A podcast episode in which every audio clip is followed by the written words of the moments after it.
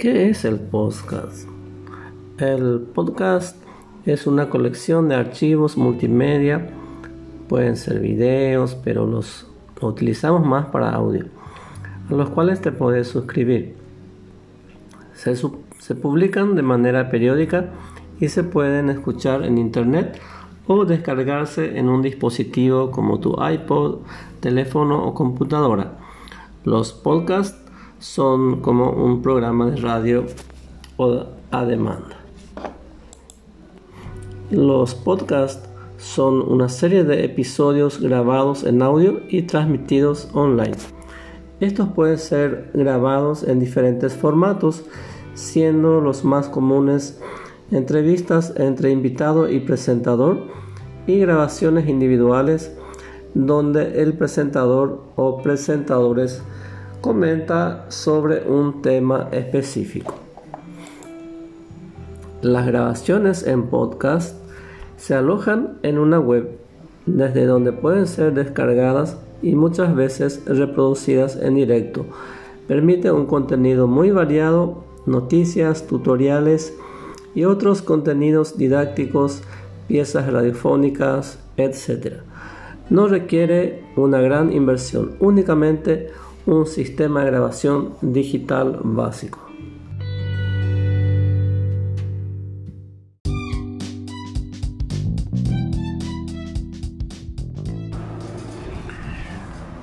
Y vamos a analizar un tema muy importante y de la actualidad que son las TIC, las tecnologías de la información y las comunicaciones que son el conjunto de recursos, herramientas, equipos, programas informáticos, aplicaciones, redes y medios que permiten la compilación, procesamiento, almacenamiento, transmisión de información como voz, datos, texto, videos e imagen. Todo eso que acabo de mencionar corresponden a las TIC. Comúnmente hoy día también se los denomina como herramientas tecnológicas.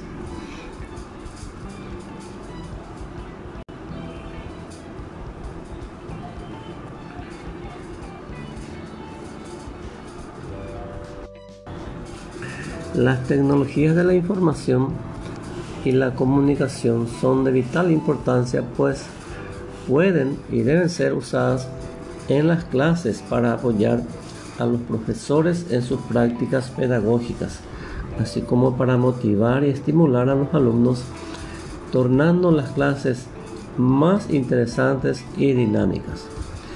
Internet, por ejemplo, es un entorno virtual rico en información, interactividad y posibilidades que cuando se utiliza de forma adecuada se convierte en una poderosa herramienta de prácticas innovadoras que impactan positivamente en la educación. A través de aplicaciones interactivas e interesantes, los profesores proporcionarán clases más dinámicas y atractivas a los alumnos, haciéndolos más participativos en el proceso de enseñanza y aprendizaje. Algunas herramientas que podemos mencionar son, por ejemplo, el correo electrónico, el Google Drive, el YouTube, los bloggers, así como también podemos mencionar algunas aplicaciones para crear mapas mentales y mapas conceptuales como Mindomo, MiMin, Tools, entre otros. Algunas herramientas de creación de instrumentos para evaluación en línea. Por ejemplo, son los formularios de Google, Forms del Office, Kahoot y Forms app también que se puede utilizar para la creación de instrumentos.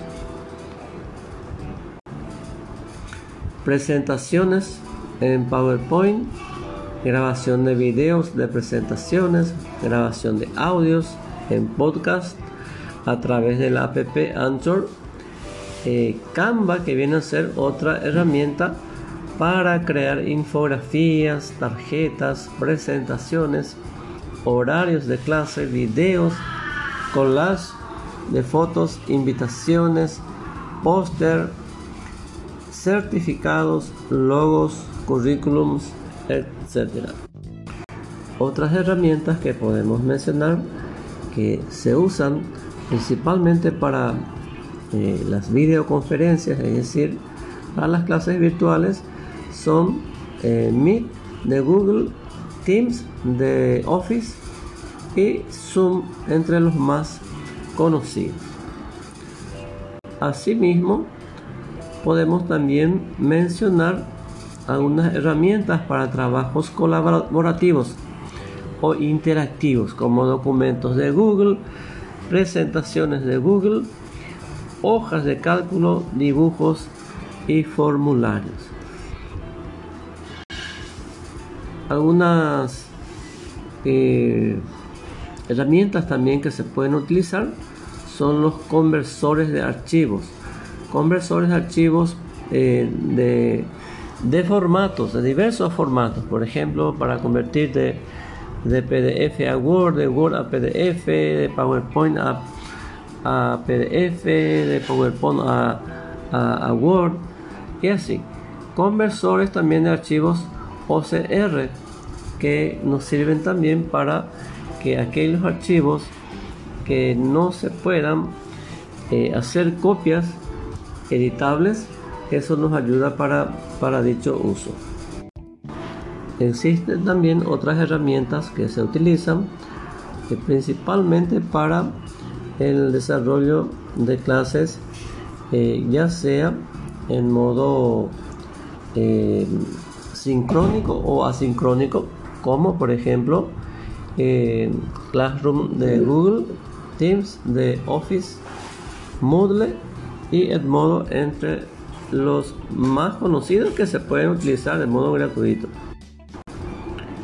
Importante también señalar algunas herramientas que nos sirven mucho para grabar nuestras clases, eh, ya sea las desarrolladas por los profesores, como así también las que eh, nosotros mismos podemos grabar eh, realizando las presentaciones que hagamos como estudiantes. Eh, entre ellas tenemos el Screencast o Matic y a PowerSoft que también es una forma de, de grabar toda actividad que es muy útil pues se, se pueden ir usando eh, en línea esa forma de grabar y luego pueden ser guardadas directamente en YouTube para poder eh, ahorrar espacio en nuestros equipos. Se puede además estar buscando eh, más herramientas en, en las app que ustedes pueden lógicamente ya de manera creativa hallar, investigar y aplicar.